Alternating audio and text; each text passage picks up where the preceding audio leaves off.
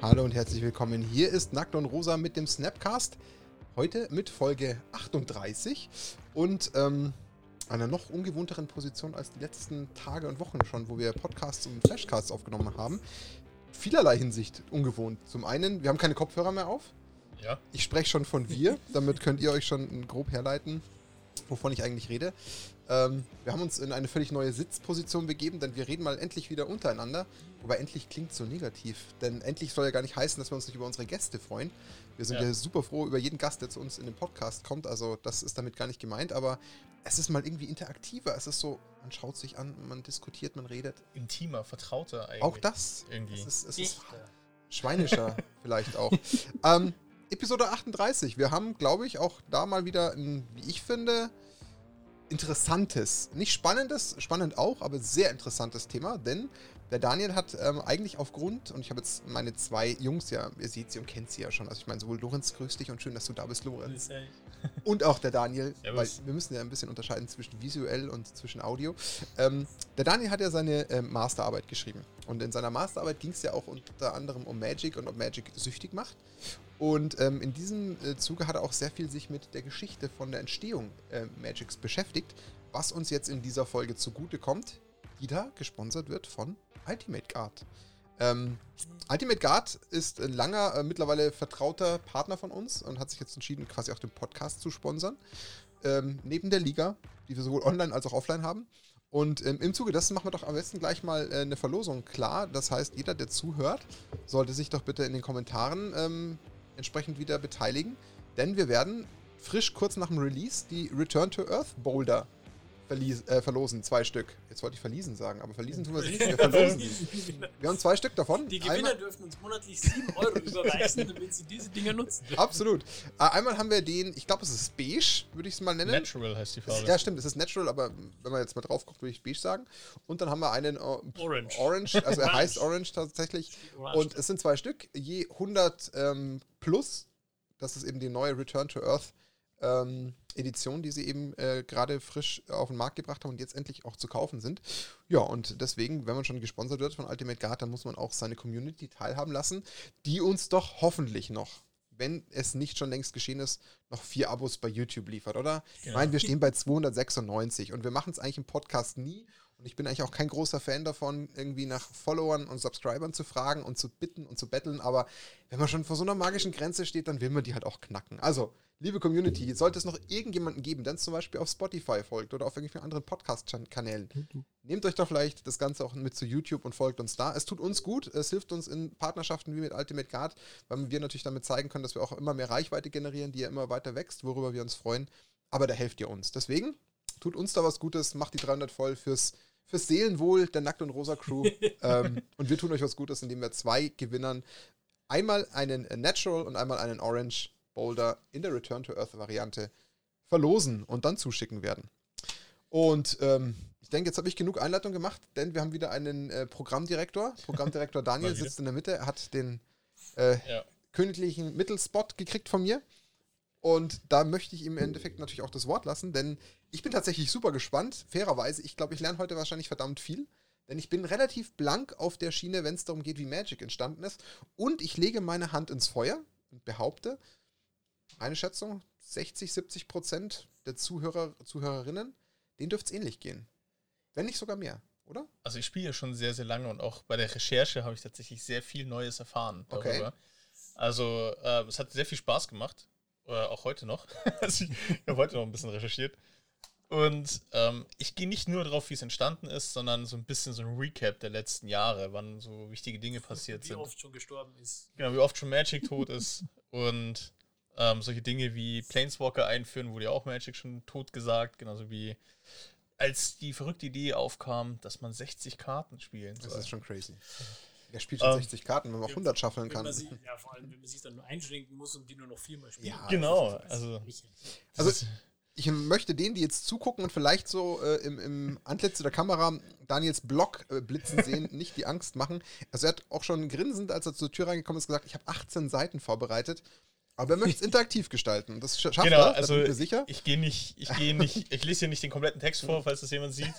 Ich habe mir das schon markiert. Ich fliege da drüber und falls ich es anbiete, gehe ich die ein oder andere Anekdote äh, ähm, dazu ein.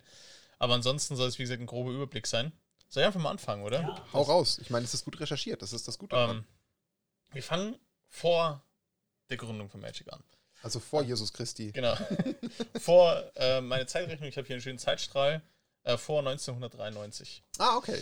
Und ähm, es geht natürlich um Richard Garfield, das ist der Gründer und der Entwickler von, von Magic. Also nicht, der Gründer ist vielleicht zu viel gesagt, also wirtschaftlich gesehen, sondern er ist tatsächlich der Entwickler. So, der gute Richard Garfield, ähm, der ja das Magic erfand, der war, also bevor er sich Mitte der 70er Jahre in Oregon, in Amerika aufhielt, hat er sehr, sehr viel in den frühen Jahren in Bangladesch und Nepal gewohnt Okay. und ähm, hat aber weder Bengalisch noch Nepali gesprochen. Also war sein Vater war Architekt dort und hat dort gearbeitet und er hat das Problem immer gehabt, dass er mit anderen Kindern natürlich spielen wollte, aber er konnte sich nicht nie mit denen verständigen. Deswegen hat er stets immer Karten und Würfel dabei. Okay, kleine Frage an der Stelle. Wir wollen ja ein bisschen investigativ bleiben. Bedeutet das, ich muss fairerweise sagen, ich weiß ehrlich gesagt gar nicht, wie alt Richard Garfield ist. Ich könnte es dir nicht sagen. Wahrscheinlich Mitte 50 war eine reine Bauchschätzung, ohne dass ich irgendwas über ihn gehört habe.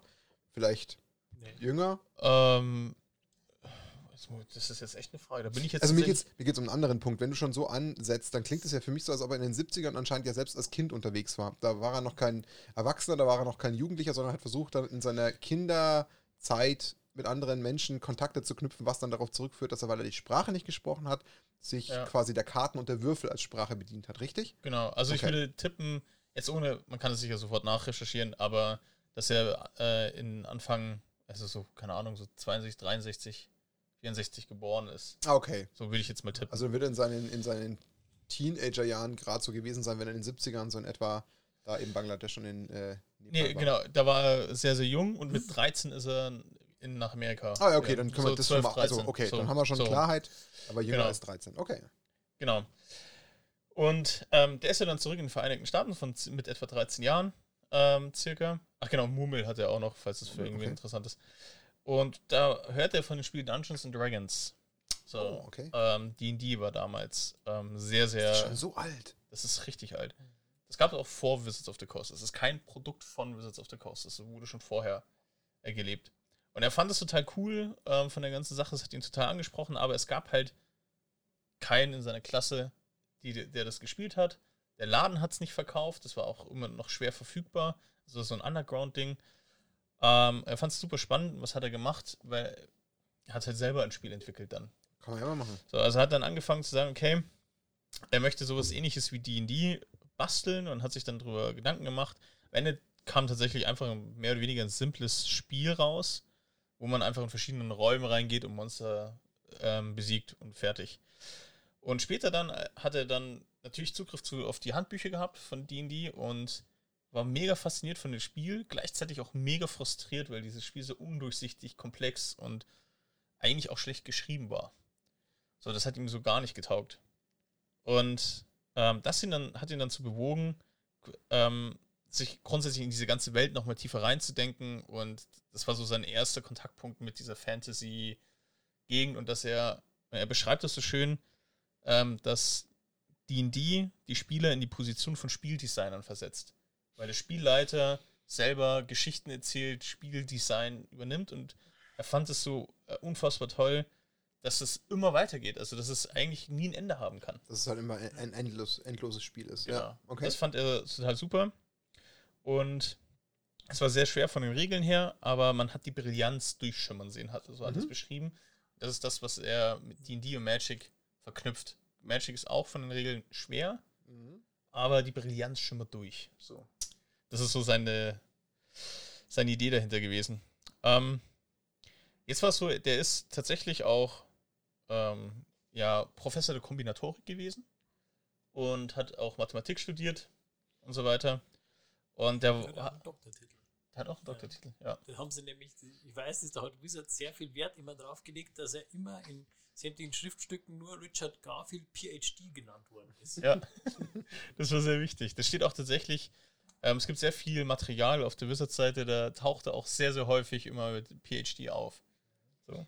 Wahrscheinlich, So. um, um äh, zu sagen, das ist hier kein Kinderspiel, sondern es wurde von einem Doktor Ja. Aber vielleicht Ja. kommst du da noch drauf. Ich möchte nichts vorgeben. Tatsächlich gab es auch mal einen Artikel in einer, sag ich mal, für die West Coast sehr bezogene Lokalzeitung, die dann äh, eine Professors Mathemat äh, Mathematical Game Döns irgendwie geschrieben hat und das war so der erste Kaufpush für Magic damals. Okay. Wie lange ist das her? Schon ziemlich lange. 93, 94. Ah, okay. Genau, wir sind immer noch vor 93. Ähm, der Gute äh, ähm, ist ein riesen Spielefan und es gibt vielleicht, kennt ihr das Spiel Robo Rally? Mhm. Ja, also ich weiß jetzt nicht, wie es geht, aber ich, kenn, ich weiß, dass es gibt. Genau. Also das ist tatsächlich auch ein gutes Spiel, wo man, ähm, ihr kennt sicher Robo Wars, diese, was mal auf DSF früher lief. Diese, Robot Wars. Die ja, sich gegenseitig in der Arena battlen, die Genau. quasi ferngesteuerten Roboter. genau. Okay. Und er hat ein Brettspiel ge gebaut, wo du auch so Spielfiguren hast, also Roboter mit einzelnen Fähigkeiten, die du halt dann programmieren musst und die dann in der Arena durch die Gegend fahren, also natürlich auf dem Spielbrett dann. Und wo du dann gegnerische Roboter kaputt machen musst kannst. Tabletop-like. Ja, ist ein Brettspiel. Ja gut, aber Tabletop im Sinne von, so wie ich es jetzt gerne, weil ich schaue gerade hier in meine Wand rein, so aller Warhammer, im Sinne von, da hat man auch ähnlich äh, so eine Art ähm, Charakter dahinter. Bei weitem nicht Okay. so, Also so schon tief. eher- Also du hast, ich recht erinnere, ich glaube, ich habe es vor Jahren einmal gesehen oder gespielt. Du musst quasi mit Karten oder irgendwie anders, äh, ich glaube Karten sind musst du halt deinen Zug vorausplanen, sagen, ich fahre drei Schritte vorwärts, dann drehe ich mich nach rechts, dann fahre Ja. ich noch Ah, zwei okay. Schritte und dann rückwärts und so weiter. Und spielst es und dann wird das halt gemacht und der Gegner macht aber auch was und der, deiner rennt aber trotzdem sein Programm durch und die bewegen dann sich gleichzeitig. Genau, und Okay. dann kann's halt sein, dass er völlig anders rauskommt, als er gedacht hat. okay. Ja, ist eigentlich ganz witzig. Also du hast jetzt, glaube ich, vier, fünf Roboter, die halt bestimmte Fähigkeiten haben, die sind jetzt nicht individuell anpassbar. Und ähm, das war so sein Hauptding eigentlich, was er eigentlich rausbringen wollte. Das war so seine Vision und da hat er halt Spieleentwickler gesucht und unter anderem ist er auch auf Wizards of the Coast zugegangen, die ihm aber gesagt haben, von Produktionskosten her, das ist viel zu teuer. okay. Und dann hat er sich überlegt, ich will das finanzieren. Also ich möchte unbedingt Robo Rally realisieren. Und das war die Initialzündung für ähm, Five Magics. Also für den Vorreiter von, von Magic. Was eigentlich als Support dienen sollte, um den Genau. Rest zu finanzieren. Also eigentlich war das sein, sein Sidekick, Genau. den er bauen wollte. Jetzt, wenn ich das so interpretiere, damit wollte er eigentlich den Cash einsammeln, um daraus dann Robo Rally aufzuziehen. Interessant. Und hat Robo Rally dann auch erfolgreich 94 rausgebracht. Es hat sich dann aber relativ schnell herausgestellt, dass Magic irgendwie einen Ticken erfolgreicher ist als das Brettspiel. Ähm, Minimal vielleicht nur. Er entwickelt aber immer noch sehr, sehr viele Brettspiele und Kartenspiele, also sehr aktuell auch noch. Keyforge ist ein, äh, ein Kartenspiel oder er hat auch ähm, Carnival of Monsters, ist auch relativ aktuell ähm, gemacht. Das ist ein, so ein Draft-Kartenspiel, das so ein bisschen Magic-Ähnlichkeiten hat. Also der ist noch immer sehr aktiv in dieser in der Spieleentwicklung. Ähm. Genau. Dann war es so, dass ein Kumpel von ihm ähm, an der Uni ihn den Kontakt zu den. Ähm, ah, genau, machen wir erstmal. Bleiben wir erstmal bei Five Magics. Also, Five Magics war ein Kartenspiel oder auch ein Brettspiel oder auch ein Tabletop-Spiel. Das war nie so ganz klar. Ähm, er, hat er hat das immer wieder unterschiedlich gespielt. Also, er hat, er hat ein paar Ideen gehabt, hat das in fünf verschiedenen Millionen verschiedenen Varianten durchgespielt. Hat es noch nie auf dieselbe Art gemacht und hat dann dementsprechend äh, für sich entschieden, dass Five Magics nie veröffentlichungsfähig ist. Okay. Also er hat nicht dran geglaubt, dass das in irgendeiner Form für jemanden sinnvoll ist. Und damals gab es aber schon die fünf Farben, ähm, wo die in der, in der Fantasy-Mythologie oft irgendwelchen Eigenschaften zugeordnet war. Aber Five Magics war von ihm eine reine äh, Vorproduktion, mit der er versucht hat, was zu schaffen, Genau. was er dann nicht für produktionsfähig oder für umsetzbar entschieden Genau. hat. Weiß man in etwa, wie lange er an sowas dann entwickelt hat? Einfach so aus Neugier? Gibt es da irgendwie so einen Zeitstrahl, dass man mal so ein Gefühl kriegt, wie lange er an sowas rumdoktert, bevor er es dann fallen lässt? Also 91 hat er damit angefangen und 93 ging Magic raus. Das heißt, er hat Five Magics fing entwickelt also 91. und dann äh, quasi festgestellt, es funktioniert sich und hat dann nochmal irgendwie in der kurzen Zeit, was auch immer jetzt die Zeitachse ist, geschafft, trotzdem ein Magic daraus Genau. herauszuholen. Also 91 hat er dann Fi- Five Magics äh, angefangen zu entwickeln und hat es dann eben diesem besagten Peter Atkinson, den damaligen Gründer und Chef von Wizards of the Coast, vorgestellt. Mhm. Und der hat noch so ein paar, also der war übrigens, der hat zu dem Zeitpunkt als Systemanalytiker bei Boeing gearbeitet, der Peter Atkinson, und hat nebenbei Wizards of the Coast gehabt. Und ähm, der hat aber Geld gebraucht, weil Wizards of the Coast war wirklich ein kleiner Verlag, immer nah am Abgrund und ha- hat nie wirklich was gerissen. Schon mal spannend, wie solche Riesenfirmen, die mittlerweile Imperien darstellen, wie wie die immer so kurz vor Exitus waren oder ähnlich wie bei Apple, die dann irgendwie nochmal die Kurve gekriegt haben, schon echt kurios. Ja. Also, ähm, während er damals dann den Doktortitel gemacht hat, der Garfield, hat er dann dieses Five Magics ähm, diesen Peter Atkinson vorgestellt und hat gefragt, hey, kann man da irgendwas draus machen? Ist, ist das irgendwas Sinnvolles, was ich da mache? Und er fand es nicht schlecht. So. Also, ähm, Okay, hat, genau. Und hat dann aber gesagt, hey, da gibt es noch ein paar Dinge, die du berücksichtigen solltest. Und der hat den, den Tipp gegeben, mach was Tragbares. Also was die Leute überall hin mitnehmen können, auf Conventions zum Rausziehen. Und ähm, genau, vor allem auf Conventions sollte es funktionieren, wo die ganzen Nerds ihre Sachen rausholen. So, das ist so, war so ganz grob die, das Briefing von Atkinson damals. Jetzt reisen wir mal in der Zeit zurück ins Jahr, lass uns mal meinetwegen 91, 92 zurückreisen. Da war ich schlappe, acht Jahre, neun Jahre alt. Da war ich zwei. ich versuche mir jetzt gerade, gut, ich, klar, ich kenne jetzt aufgrund meines damaligen Alters nicht genau den Markt, aber wenn man sich ja mal anschaut, wie die Welt sich entwickelt hat, mit welcher Dynamik und Geschwindigkeit, was da heutzutage mittlerweile natürlich in, in dem Maße Spiele entstehen, versuche ich mir gerade vor Augen zu führen, wie man denn damals zu der Zeit, wo es wahrscheinlich natürlich auch gerade, weil es schwieriger war, Spiele besser zu verbreiten, äh, dann schon die Idee gab, so was Tragbares rauszuholen. Also äh, gab es denn da überhaupt großartig Pendants? Also was, was gab es denn, dass A, Conventions permanent stattgefunden haben, noch, dass Leute irgendwie was mitgenommen haben? Was gab es denn da, dass man dann direkt schon diese Idee vom Atkinson hat? Das finde ich spannend, weil ich kann mir da gerade wenig Konkurrenz vorstellen oder, oder Impulse, die das irgendwie ihm in den Kopf gesetzt haben. Weißt du, wie ich meine? Also Ja. sowohl, es gab kein Gaming im Sinne von an Rechnern, wo man irgendwie angefangen hat, LAN-Partys zu machen. Das war damals auch noch völlig äh, weit weg vom, vom Schuss. All das hat ja zu dem Zeitpunkt eigentlich in diesem Mobilitätsgedanken ja eigentlich äh, nicht stattgefunden, außer vielleicht, und das kann sein, D&D. Dass man sagt, man Ja, hat jetzt irgendwie so ein äh, bisschen seine, Fantasy oder Ja. vielleicht halt Comic Conventions. Äh, Comic Ja. Gibt es ja, glaube ich, schon immer. Ja, Sowas, Sowas, also ja. Das spricht ja, glaube ich, prinzipiell einen ähnlichen Typus Mensch an. Sag ich mal. also, ja. liebevoll gesagt, den Nerd, also Mhm. Comic-Nerd. Äh, Gut, die Comic, den Comic-Part habe ich nicht auf dem Schirm gehabt, also ja. Macht Sinn. Das hat ja alles ein bisschen Affinität zueinander. Mhm. Ja, also Conventions waren schon die Regel. Also die, also die gab es schon häufig. Die waren natürlich nicht in der riesigen Ausführung, wie wir sie heute kennen. Ja, eben. Und auch die Spiele gab es ja keine breite Masse im Nee, Vergleich. aber die ganzen Geschichten drumherum. Ja, ja, das Bücher, ist klar. Wahrscheinlich noch mehr Storylastig. Ja. Ähm, genau, also es war, hat sich ja dann später auch als Geistesblitz herausgestellt. Und dann äh, mit diesen Gedanken ist der, ist er wieder zurückgegangen äh, in seine Heimat. Übrigens, der Atkinson hat sich häufig auch bei seinen Eltern aufgehalten, hat sich da recht wohl gefühlt. Also Atkinson bei den Eltern von Richard Garfield. Ah, okay. Also das fand ich auch Interessant. Das wird ständig geschrieben, dass er, dass der Atkinson bei den Eltern war und so. Ähm, Näheres konnte ich nicht herausfinden. Wie in Sitcoms, so so ein Typ, der einfach reingeht und erstmal einen Kühlschrank Ja. was rausgeholt wird. Der einfach in der Garage wohnt, der da dazugehört. Ja, ich konnte auch nicht herausfinden, was genau mit Atkinson passiert ist. Also ich weiß, dass er jetzt nicht mehr mit Wizards of the Coast was zu tun hat. Aber ich glaube, das würde damals, als er das Ding verkauft hat, an Hasbro wieder rausgegangen sein, gehe ich mal von aus. Weil Aber das dann halt zwei, drei Jahre gehabt haben und hat seinen Exit wahrscheinlich vollzogen. Ja. Vermutlich. Könnte auch Genau. gereicht haben, cash-technisch, maybe. Ja, also für die paar hundert Millionen, die Hasbro für Wizards hingelegt hat. Ähm, gut, ähm, dann ist er wandern gegangen, der gute Garfield, der geht gerne wandern und ist an der Spitze der Multnomah Falls ähm, entlang gegangen und da kam ihm der Geistesblitz mit den Trading Card Games.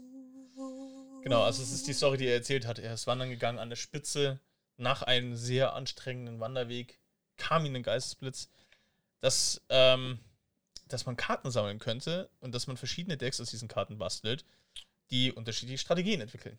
So, also ähm, der, so, so plump beschreibt es Richard Garfield selber. Erst beim Wandern ist ihm die Idee gekommen, dass man ja individuell ähm, Geschichten in seinen Decks packen kann. Und da kam der Gedanke. So plump finde ich es am Ende gar nicht, weil vielleicht bist du in dem Moment einfach in so einem Gedankenmodus. Also ich bin auch jemand, der an sich gerne wandert und ich kann mir das schon vorstellen, so in der Natur. Du gehst gerne wandern, echt? Das Ja. Doch. Mach's noch nicht im Garten. ähm, nee, aber das kann ich mir echt vorstellen im Sinne von, dass man da ein bisschen den Kopf frei hat und je nachdem, ob der, wahrscheinlich wird er da alleine unterwegs gewesen sein, Ja. dann hat man echt viel Möglichkeiten, mal so ein bisschen abzudriften. Und dann kann ich mir das gut vorstellen. Ich finde es einfach sowieso faszinierend, dass so ein einzelner Mensch diesen Funken irgendwo in sich trägt, der natürlich dann auch wieder sowas zündet. Ich meine, wir haben es ja an verschiedensten Stellen der Welt. Aber wenn man sich mal überlegt, dass er im Endeffekt jetzt der Urvater, wenn ich mich jetzt nicht komplett falsch liege, Ja, aller TCGs. Liegt, Ja. das ist eigentlich schon furchtbar crazy. Also wirklich. Weil Er hat eine Milliardenindustrie geschaffen Ja. sei- auf diesem Wanderweg. Das ist schon echt krass. Also Das ist e echt verrückt. faszinierend. Und er hat es halt so geschrieben, weil er gesagt hat, Magic ist für ihn, also er wollte ein D&D-Spiel schaffen, sodass jedes Deck eine eigene Persönlichkeit darstellt. Das heißt, das Deck ist der Charakter. Genau. Du kannst, also du bei D&D stellst du auch deine Zaubersprüche zusammen, deine Skillset, was du spielst. Das gleiche machst du bei Magic auch. Also, Klar. und, und deswegen wollte er ein Spiel schaffen, das eine Charaktererstellung gleichkommt. Und so kam er auf die Idee, verschiedene Karten sammeln zu Ja, können. das ist ja immer noch so ein bisschen die Philosophie hinter manchen Karten oder hinter den Karten. So, die, deine Library ist ja quasi dein gesammeltes Wissen. Deine Handkarten sind das, was du quasi aktiv gerade äh, denkst oder was du halt, ja, wo In du aktiv darauf zugreifen kannst und deine Zauber sind ja dann die Zauber, die du wirkst. Also, Ja. Das war, ähm, deswegen sieht auch die Kartenrückseite so aus, falls sich jemand mal gefragt hat, warum die das ist ein Rückseite von. Buch, gell? Ja, es ist ein Buchrücken. Und die ganz anfänglichen Starter-Packs, die Verpackung sieht aus wie so ein Buch. Da sieht man das noch so. Und dann sieht Mhm. als ob die einzelnen Kartenseiten aus diesem Buch wären. Ähm, genau. Also, da hat es auch, es gibt auch ein Zitat von ihm, wo er gesagt hat, Magic ist dem Rollenspiel näher als jedes andere Karten- oder Brettspiel, das ich kenne. Ähm, das Deck jedes Spielers ist wie ein Charakter. Genau, dann hat er dem traf er Atkinson wieder in seinem Büro von Wizards, was damals so eine bessere Garage war. Und, und der hat sich gar nicht mehr eingekriegt. Der hat vor Begeisterung geschrien und gebrüllt, weil er und hat damit schon gesagt, das wird uns Millionen einbringen. Der wusste sofort, was Phase ist. Und Das ist auch wieder cool, dass da dann wer hier auf jemanden trifft, der sofort diesen Funken aufnimmt und da total dran glaubt. ja, Weil das ist ja, glaube ich, in dem Moment, ich hätte es mal spontan gesagt, die halbe Miete.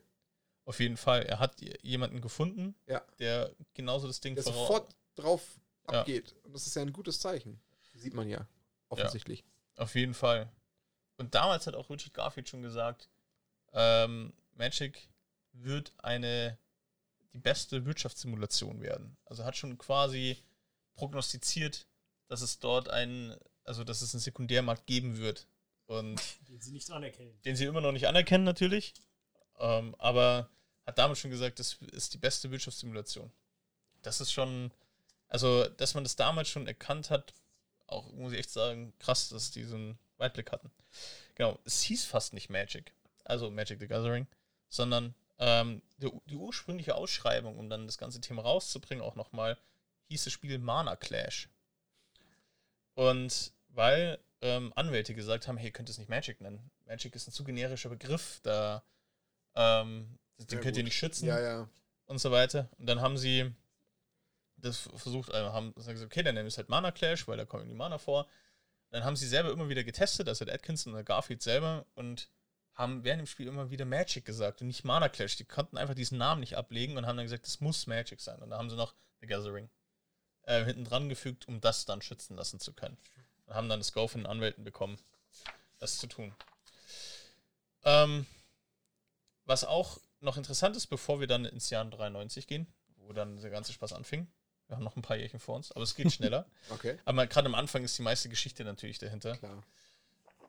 Ist, ähm, dass eigentlich der Plan war, ihr kennt ja die vom Schrei Schreibstil her Magic Doppelpunkt The Gathering. Ja. Mhm. So das ist die, die Idee.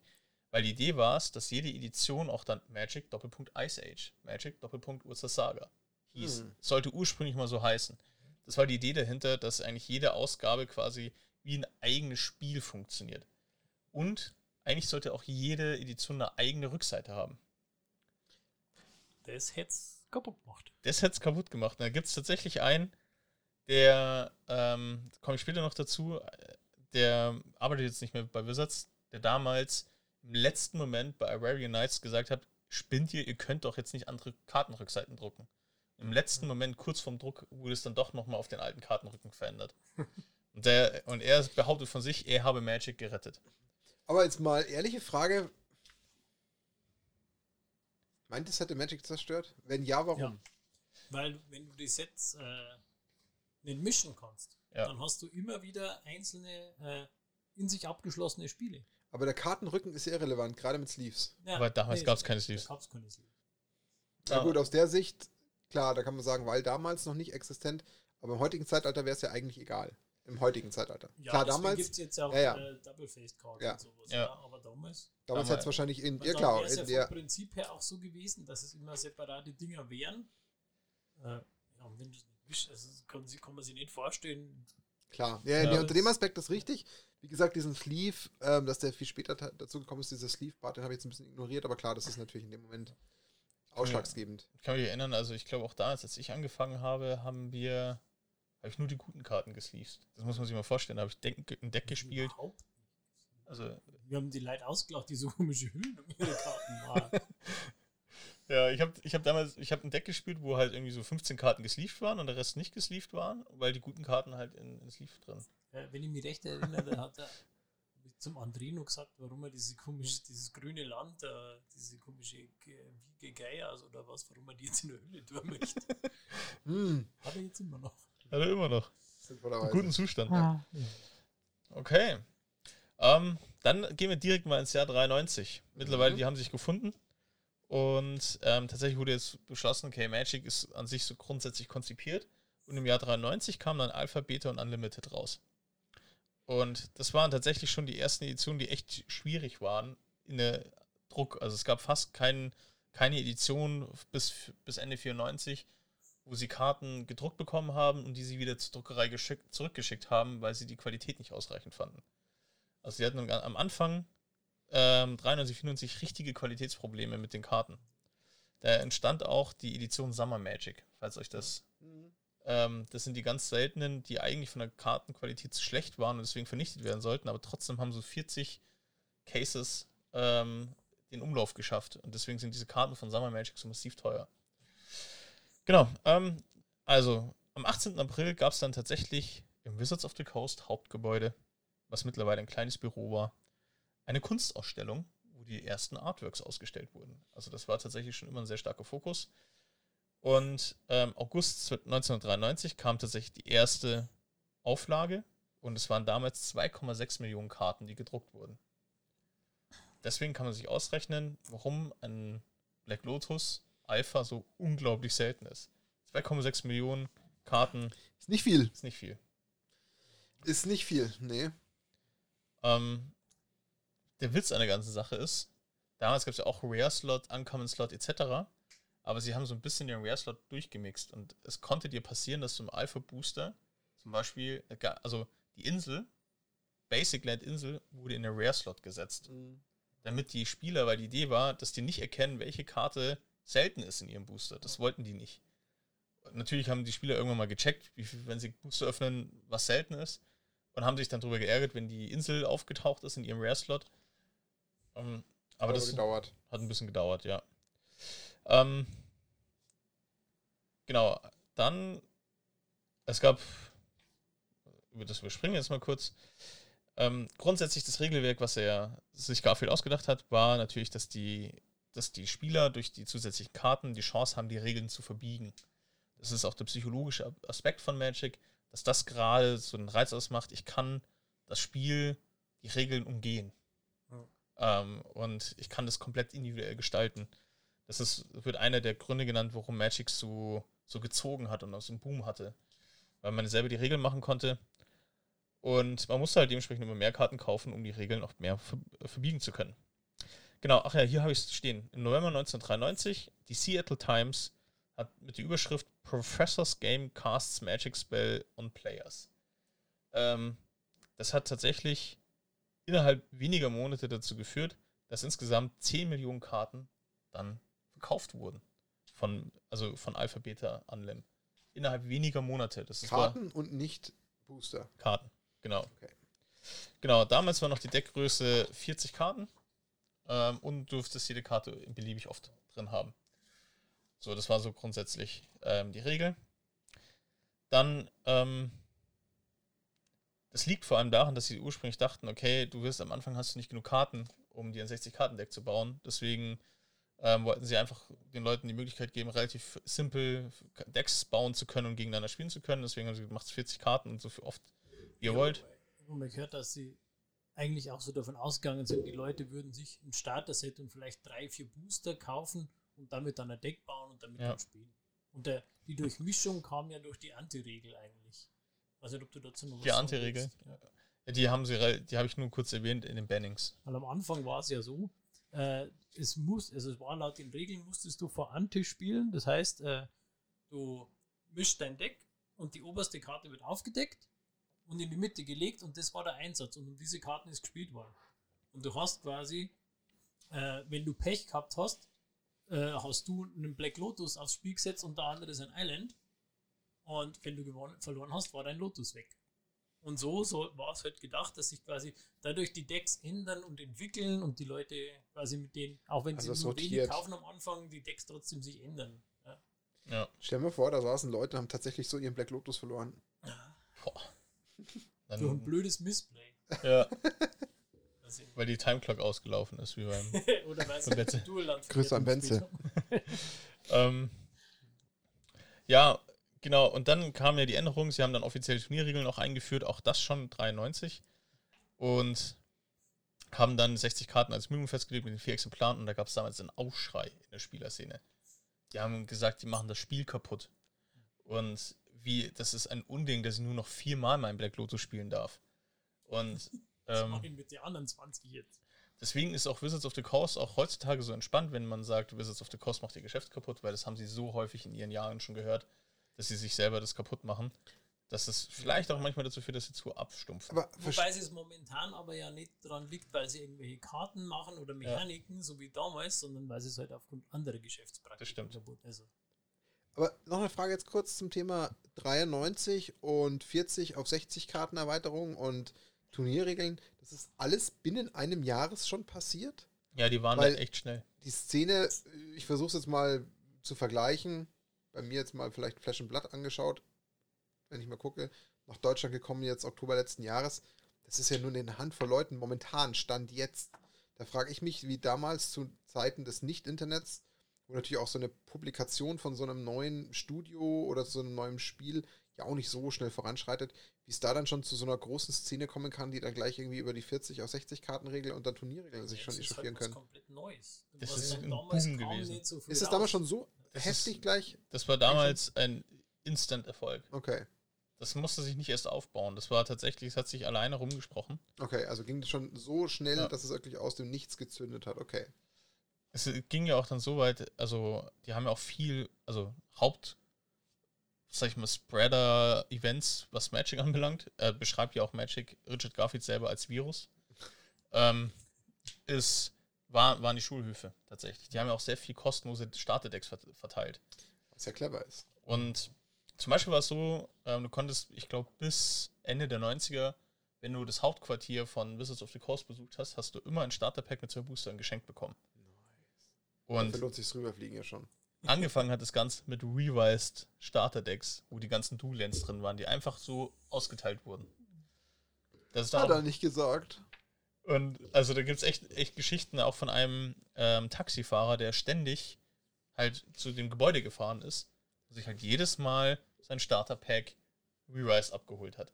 Jedes Mal, wenn er halt wieder irgendeinen Geschäftstyp abgeholt hat, hat er sich jedes Mal ging er an Empfang und hat sich von der guten Lora, die übrigens ähm, die Frau von Mark Rosewater geworden ist, die damals im Empfang gearbeitet hat, wer weiß, wie die wohl zusammengekommen sind, ähm, hat, hat er sich immer schön die Booster und die, die Packs abgeholt. Ja. Siehst du? One, Taxifahrer one sieht- rich guy. He Ja. is now. Vielleicht ist das der Typ, der die letztens die 60 Duels verkauft hat. ja, wahrscheinlich. Ähm, genau. Ansonsten in Alpha wurden außerdem zwei Karten auch vergessen, also der Schutzkreis gegen Schwarz beispielsweise und die Vulkaninsel. Ähm, die, wurden, die wurden in Alpha einfach vergessen. Das lag einfach ein Patz am Layout. Die haben das Layout bei der Druckerei zu groß abgegeben, dann wurde es an der Seite abgeschnitten.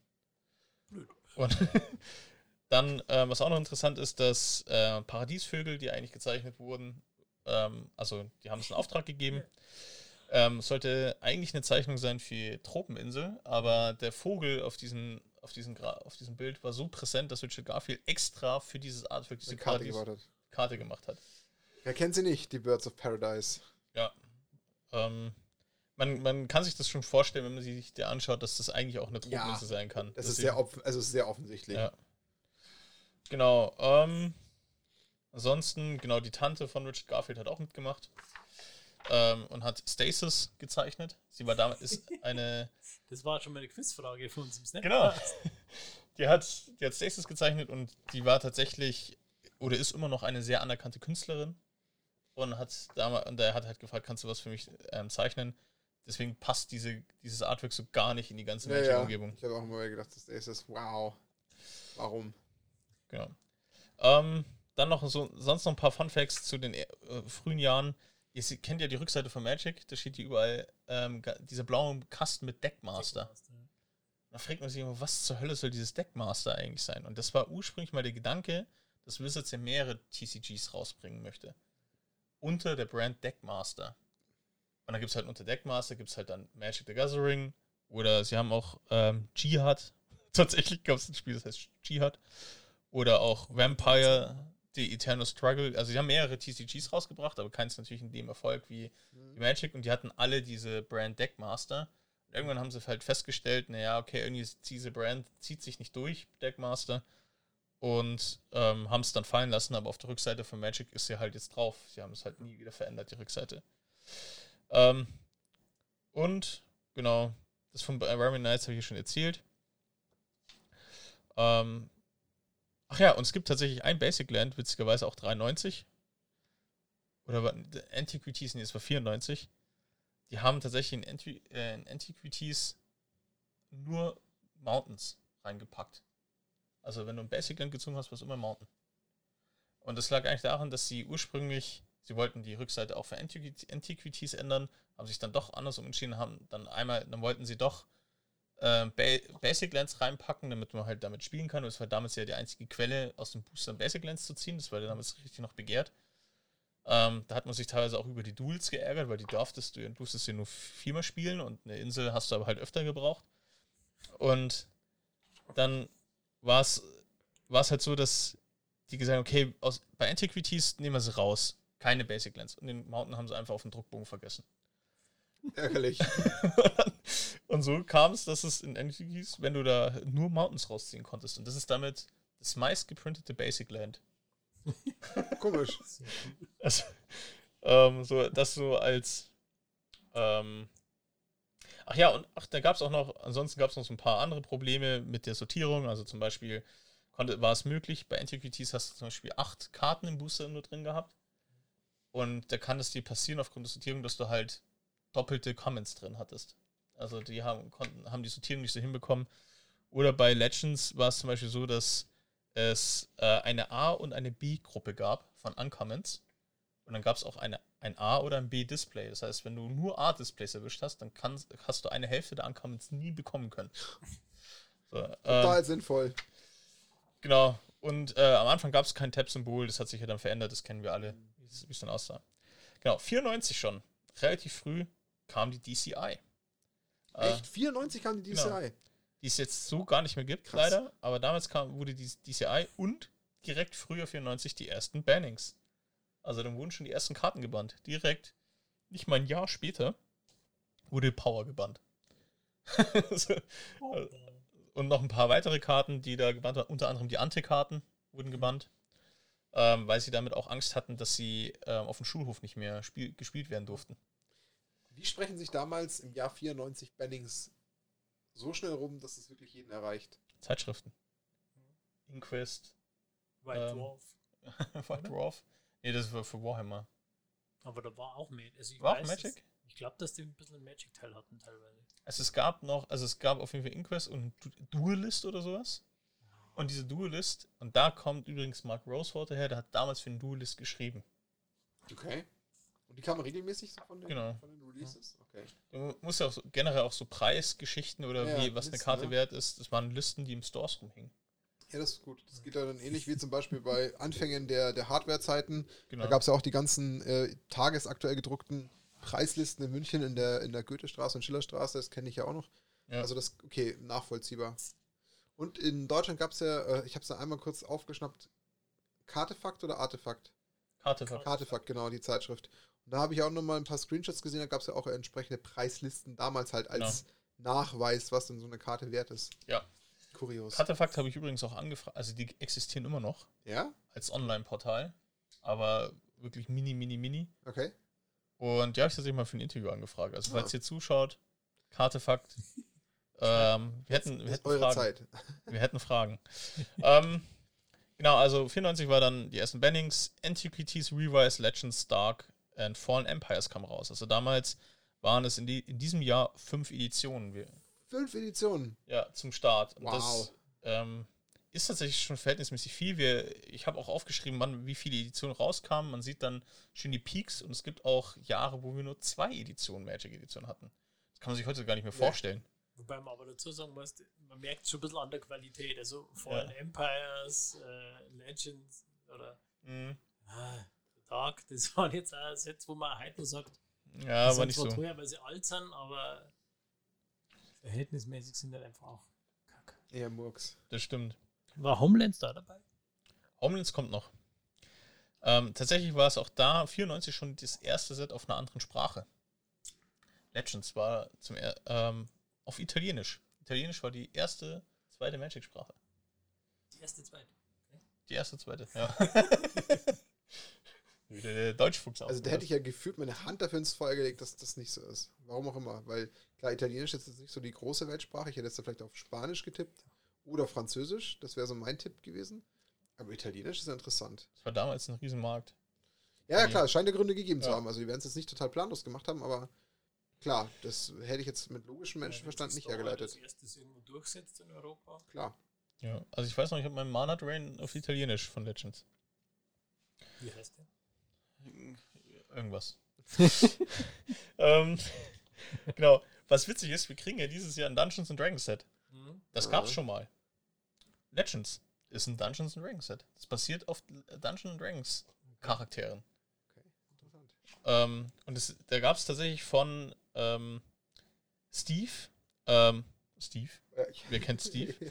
Steve war damals einer, der- einer, der bei Wizards gearbeitet hat und der hat auch einen Charakter reingeworfen und hat dann, ähm, ich, ähm, wie heißt der? Alcor, ein Magier, ähm, äh, quasi wollte das ähm, entwickeln lassen und dann sollte es gezeichnet werden. Und dann ähm, hat er ein Zauberbuch, ein Tome dabei. Das wurde aber von dem Zeichner, der hat halt nicht Tome mit T-O-M-E, sondern T-O-M-B und hat dann eine Gruft gezeichnet. Und dann wurde es ein Land. Und deswegen wurde, hat aus Versehen dann dieser Zeichner, diesen Chara ist, ist der einzige Mitarbeiter zu dem Zeitpunkt gewesen, dessen Charakter nicht auf einer Magic-Karte war, weil der Zeichner eine Gruft gezeichnet hat. da musste die Karte schnell geändert werden. Ähm, genau, und damals fing schon an mit den Druckproblemen. Also gerade die Reverse-Edition hatten sie unfassbar viele Probleme, weil die Farben verwaschen waren, ähm, zum Beispiel falsche Illustrationen mit falschen Rahmen da waren. Da ähm, gab es auch diesen Drucklauf mit dem Codenamen Edgar. Und der jetzt mittlerweile als Summer Magic bekannt ist. Und da gab es halt diverse Fehldrucke, unter anderem Hurricane mit einem blauen Rahmen. Macht Sinn. Also das war tatsächlich äh, für die sehr, sehr kritisch. Trotzdem waren so circa 40 Kartons, die in Umlauf gekommen sind und mittlerweile halt einfach Sammlerware gewertet werden. Und es gab dann nochmal 95 eine weitere, haben sie eine neue Druckerei ausprobiert und haben äh, dadurch ein komplettes Set komplett geskippt und in die Tonne getreten. Weil die Qualität so schlecht war. Ähm, und damals, schon 94, gab es die ersten Promokarten, die wir zum Beispiel in der Mana Crypt. Ähm, das waren die Karten, die bei Stimmt. Romanen und ähm, zum Beispiel beigelegt wurden. Waren die nicht auch in Zeitschriften teilweise beigelegt? Ja. Ah, Und dann gab es Mana Crypt, Giant Badger war da, zum Beispiel Windseeker, Centaur, Mana Crypt ist eigentlich so die bekannteste. Ar- Arena war noch dabei. Und ähm, der Witz ist, und jetzt, das wird jetzt interessant, da gab es nämlich ein Statement, das steht auch auf der Wizards Homepage. Ähm, es gab eine Karte, die heißt Nalatni Dragon und die wurde für die Dragon Con, also eine Convention, 94 verschenkt für die Teilnehmer. Die Beschwerden waren aber so stark vom Publikum, dass Wizards beschloss, nie wieder funktional einzigartige Karten außerhalb von Erweiterungen zu drucken. Ja. Wurde damals 94 gesagt, wir drucken nie wieder funktional. Ja. Genau. Was? Daraufhin haben sie den Nalatni Dragon in den Duelist Nummer 3, also von Wizards produziertes Magazin, aufgenommen und ähm, quasi das mehr oder weniger die Karte auch nochmal verschenkt an alle, damit es keine War Aufstände gibt. Gut. Ich glaube nicht. Hab den gar nicht auf dem Schirm. Aber das fand ich so interessant, dass die damals nicht, wir werden nie, also es ist wirklich ein Statement, was auch zu finden ist, nie wieder funktional einzigartige Karten außerhalb Erweiterung drucken. Und das dachte ich, als ich das gelesen habe, dachte ich mir, schau an. Und da, genauso ist es auch mit der Aussage Reserved List, die übrigens da schon ins Leben gerufen wurde. Ähm, 94, 93, 94, glaube ich. Ich glaube sogar Ende 93 schon ähm, fing sie schon an. Die wurde immer wieder überarbeitet. Ähm, das war mit den ersten Bannings tatsächlich. Wenn ich das so richtig entnehme von den New Yorker. Ähm, genau. Aber das damals, dass sie das. Muss man echt aufpassen, was Blizzard sagt, wenn sie sagen, wir werden nie wieder sowas machen. Ähm, genau, dann gehen wir vier, 95 schon weiter. Ähm, die wachsen natürlich massiv. Ähm, ist die vierte Edition ist rausgekommen, Eiszeit ist rausgekommen, Chronicles ist rausgekommen und Homelands. Also auch wieder vier Editionen. Das waren so meine ältesten. Vierte Edition, Starter-Set, das Ja? war mein allererstes Magic. Katz und Zack haben die Decks geheißen. Ja, da gab es auch das erste Pre-Release in diesem Jahr. Also ähm, es wurde zum allerersten Mal ein Pre-Release durchgeführt. Ähm, ich glaube, das müsste für Chronicles gewesen sein. Und damals wurden zwei Formate eingeführt, Vintage und Standard. Typ 1 und Typ 2. Ähm, damals hieß es aber nicht Vintage, sondern Okay. Classic. ähm, das, Bald heißt Mythic.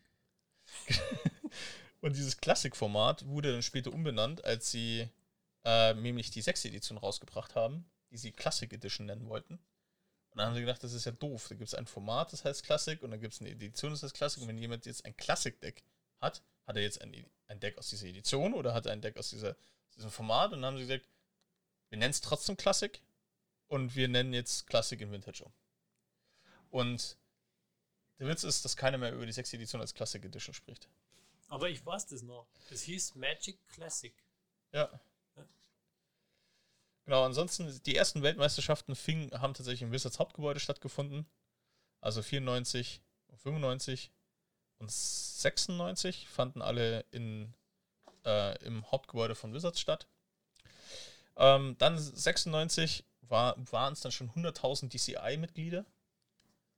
Ähm, und da kamen tatsächlich nur zwei Sets raus. Alliances und äh, Druckbilder. Und 96, also drei Jahre nach Release, gab es die erste Pro Tour.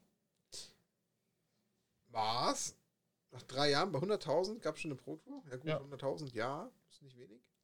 Wobei man sagen muss, die 100.000 sind ja nur erfasste und registrierte Spieler. Also die Dunkelziffer wird wahrscheinlich Ja, wird höher sein. beim drei-, vierfachen irgendwo schätzungsweise liegen. Das heißt, man hat tatsächlich da schon knapp eine halbe Million Menschen erreicht. Hauptsächlich immer noch in Amerika und dann halt schon so ein bisschen. Mit, also klar, man gut mit der anderen Sprache, aber man muss ja nicht sagen, Englisch ist ja nur äh, zwingend der amerikanische Markt, sondern es kann ja trotzdem weltweit sich schon verbreitet haben. Ja. Ja, ja. Schon ziemlich spannend eigentlich. das gab es ja damals dann auch schon auf Deutsch. Also, also, ja, da ging es ja dann los. oder Ja. ab wann waren, was, ab wann das wirklich dann mehr. Das wurde mehr eigentlich dann- War, weil, also ich habe vierte Edition, das war ein deutsches Ding. Ja. Das ging dann relativ schnell und dann kam ja auch Foreign Whiteboarded. Also, ähm, das ging dann relativ schnell. Nach, nach Legends wurden relativ schnell viele Sprachen hinzugefügt. Ähm, und was interessant ist, 96 gab es die erste und einzige Pre-Release-Tour, Pro Tour. Also, wo es das Set auf der Pro Tour gespielt wurde, obwohl es noch nicht draußen war. ist eigentlich Das ist- geil. Ich finde es eigentlich Das ist total cool. Und cooler-. Genau. Damals das gab es ich- ja noch nicht diese ganze spoiler Genau, season das wollte Ja. ich gerade sagen. Also stell dir mal vor, du hättest jetzt heute eine Pre-Release-Tour, wo aber keine Spoiler davor ähm, geleakt werden. Das Kein Mensch, fände ich unfassbar spannend.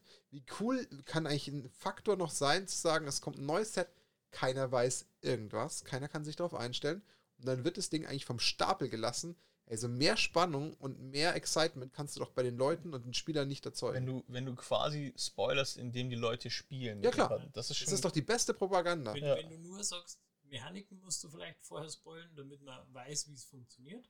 Aber sonst. also eigentlich, ich finde es so witzig, wenn du wirklich so in einen Draft Ah. reingehst und keinen Schimmer hast, was Boah, wie geil wäre das denn? So, Das wäre schon cool. Wie, Also wie, sehr, wie ja. sehr du flasht dich du das denn? machst keine neue Mechanik wie beim Core-Set oder so, dass du sagst, okay, man muss jetzt keine neuen äh, Winkelzüge in den Regeln irgendwie lernen. Aber selbst das kannst du ja von, von Judges oder so dann vor Ort entsprechend erklären lassen, wenn Das war dann. Ja. Aber damals zu dem Zeitpunkt gab es ja auch noch echt so gut wie keine Mechaniken. Da gab es vielleicht Trampelschaden. Aber da gab es nichts Kompliziertes. Also richtig komplexer oder mutiger wurden sie dann, als sie Cycling eingeführt haben im Onslaught-Block. Da, das war so die erste verrückte Mechanik. Sonst hast du Flying, Trample. krass. Nicht mal Wachsamkeit hattest du, glaube ich. Doch, mit Serra Engel hattest du Ja, Wachsamkeit. ja. Double Strike, Double ist halt Strike. damals nicht so. Ja, Sie sagt, nach der Serie Engel wird beim Angreifen nicht getappt. Double Strike kam Später. Viel, viel viel später. Krass. Ähm, Double Strike ist ja auch noch, immer noch eine sehr umstrittene Regel, haben wir Ja. gelernt. In manchen Facebook-Gruppen. Ja, dann 97, also 96 ist dann mit zwei Editionen auch nicht viel passiert, so grundsätzlich. 97 ähm, kam dann Visions, die 5th Edition, Weatherlight, Portal und Tempest. Also das waren dann auch schon wieder fünf Editionen, die rauskamen. Der erste Grand Prix hat stattgefunden in Amsterdam.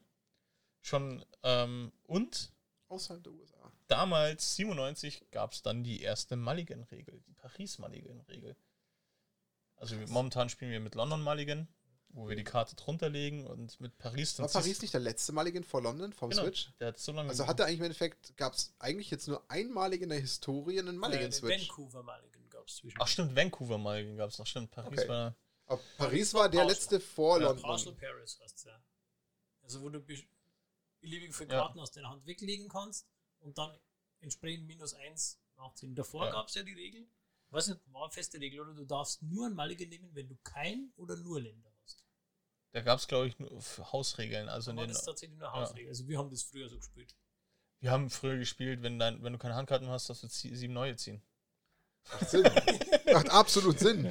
Ey, das, die Spiele gingen schneller. Das glaube ich, ja. Genau, und 97, Hasbro kauft Wizards of the Coast. So früh auch schon. Ja. Ich sage, ich lerne gerade jetzt wieder unheimlich viel. 97 kauft Hasbro schon Wizards of the Coast. Da kursieren diverse Zahlen. Es ist nicht ganz sicher, was Gezahlt wurde? was gezahlt wurde. Aber ähm, die haben auf jeden Fall eine Stange Geld reingesteckt. Und das hat, war damals 98, ich greife ein bisschen vor, ist dann zum Beispiel Richard Garfield ausgestiegen. Also nach durch den Hasbro-Einstieg ist, eine, ist fast die komplette Führungsriege von Wizards of the Coast auch Wie es halt rausgegangen. meistens ist. Genau. Gibt es denn, gibt's denn so einen, so einen Zahlenraum, von dem die Rede ist, was es gekostet haben könnte? Also ich habe, glaube ich, 300 Millionen gesehen, ähm, mal gesehen als, als Punkt. Das damals schon 97. 300 Mille. Ja. Das Doch, ist schon sau das viel. Ja, ja, klar. Ja, weil damals hat schon ähm, Wizards im Jahr 2 Milliarden Karten verkauft. 2 Milliarden Karten. Im Jahr schon. Also Ja gut, dann kannst du die Rechnung recht schnell aufmachen. Ja. Na, wahrscheinlich waren 300 sogar dann noch günstig. Also Ja. ich meine, jetzt ist Wizards of the Coast das der Geldbringer für Hasbro. Ja, ja. Das ist das, best, das beste Pferd im Stall. Ähm, aber kurz bevor Hasbro gekauft hat, hat ähm, Wizards of the Coast Dungeons and Dragons gekauft. Ja, und so haben man sich ja zwei Sachen ein. Wahnsinn. gesnackt. Okay. Und Klassischer Two for One. Das ist, das ist echt ein Two for One. Genau, und damals, 97, kam der berühmte Spruch, wo Garfield einem Reporter gesagt hat, ähm, dass Magic wie ein Virus sei, das dein persönliches Betriebssystem übernehmen kann. Was? Ja. Was? Nein. So, woher dann immer natürlich die Suchtfrage kommt, wo wir jetzt wissen, dass das nicht der Fall ist. Ähm, genau, und damals, ähm, man geht davon aus, dass circa jetzt um die 30 Millionen Spieler aktiv sind. Zu dem Zeitpunkt. Ähm, seit den Anfängen, also ich glaube, das müsste jetzt Stand äh, 2018 sein. Also 2018, dass man so von 30 Millionen ausgeht. Ah, okay. Also das ist okay. Genau. Ähm, in 18.000 verschiedenen einz einzigartigen Karten in elf verschiedenen Sprachen. Das ist so, wo es die Reise hingegangen ist.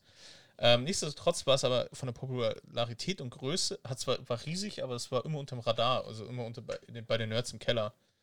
Und ähm, zum kurzen, also zum Vergleich, die haben ja sehr viele Turniere veranstaltet. Channel Fireball ist ein großer Partner von denen in Amerika und zum 25-jährigen Jubiläum gab es in Las Vegas ein Riesenturnier, das sogenannte Magic Palooza.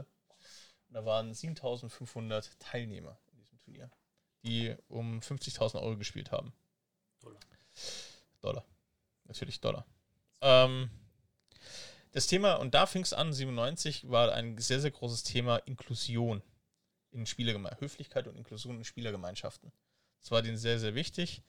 Und das, damals gab es öfters in Spielgruppen Probleme, dass das passiert ist. Also gerade Rassismus war ein Thema. Ähm, es war immer noch sehr männerlastig vom Ding her. Und da gibt es eine Geschichte, eine Person, ähm, eine Frau, Beverly Marshall Sarling oder Saling oder wie auch immer man sie nennt.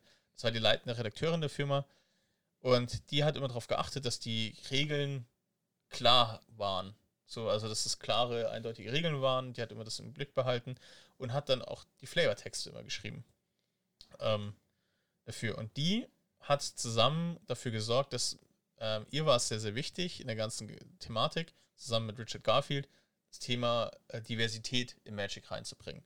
Und hat damals ähm, Jesper Meyerforce, den kennt ihr vielleicht, das ist der Artist eigentlich aller Dual Lands fast. Also es gibt noch ein paar, Rob Alexander, glaube ich, hat noch ein paar, aber Jesper Meyerforce hat zum Beispiel Tropical Island gemalt, nachdem er der andere es verkackt hat. Und dann, ähm, No hard feelings. der war der erste Art Director von Magic. Und die waren, äh, hatten sich, also die Selling und der Meyer Force haben sich als Ziel gesetzt, dass sie die übersexualisierten und eurozentrischen Fantasy-Motive vermeiden wollen. Also das kennen ja ganz viele, diese übersexualisierten mit riesigen Brüsten und so weiter. Und das war, wollten sie unbedingt. Knappe, sehr knappe Rüstung, nur das Wichtigste bedeckt, aber plus fünf Rüstung. Genau, genau. Lauter so Sachen und ähm, das wollten sie nicht. Und ihnen war es wichtig, dass sie vor allem auch sehr viel ähm, People of Color in ihren Karten drin haben. Deswegen war auch Arabian Nights damals tatsächlich ein sehr mutiges Set. Und ähm, haben dann sehr großen Augenmerk drauf gelegt. Und da gibt es auch eine Karte, die heißt Shahrazad. Weiß nicht, ob ihr die kennt. Die zwingt quasi die Spieler zu ein kleines Minispiel parallel zu starten. Und das war die Lieblingskarte von Richard Garfield. Ähm, und die Beverly hat halt im Prinzip immer auf alles geachtet, dass auch diverse Ethnien vertreten sind. Und darauf war Garfield immer stolz und hat aber sich später ähm, Fehler eingeräumt, dass Wizards diese, diese Strategie dann verändert hat. Also es gibt eine Phase, wo tatsächlich, gerade wo Liliana Planeswalker häufig leicht bekleidete dargestellt wurden, wir kennen alle Liliana of the Vale beispielsweise, wo das, weil sonst war es tatsächlich unüblich, dass du sogar Schultern gesehen hast bei Frauen. Okay. Und da hat eine Zeit lang gab es dann einen Kurswechsel, da war Richard Garfield nicht mehr tätig. Und da wurde angesagt, dass da mal man ein bisschen Freizügiger. ähm, ähm, da wurde das stand tatsächlich im Art Briefing drin, dass es Kick-Ass Women sein sollen. So, also ähm, Also klassische Sex Cells Genau. weil, und da stand auch drin, die Zielgruppe sind Jungs 14 Jahre alt. So, das war so, da war tatsächlich ein Briefing, das damals von Hasbro rausging. Ich fühle mich geehrt. ja.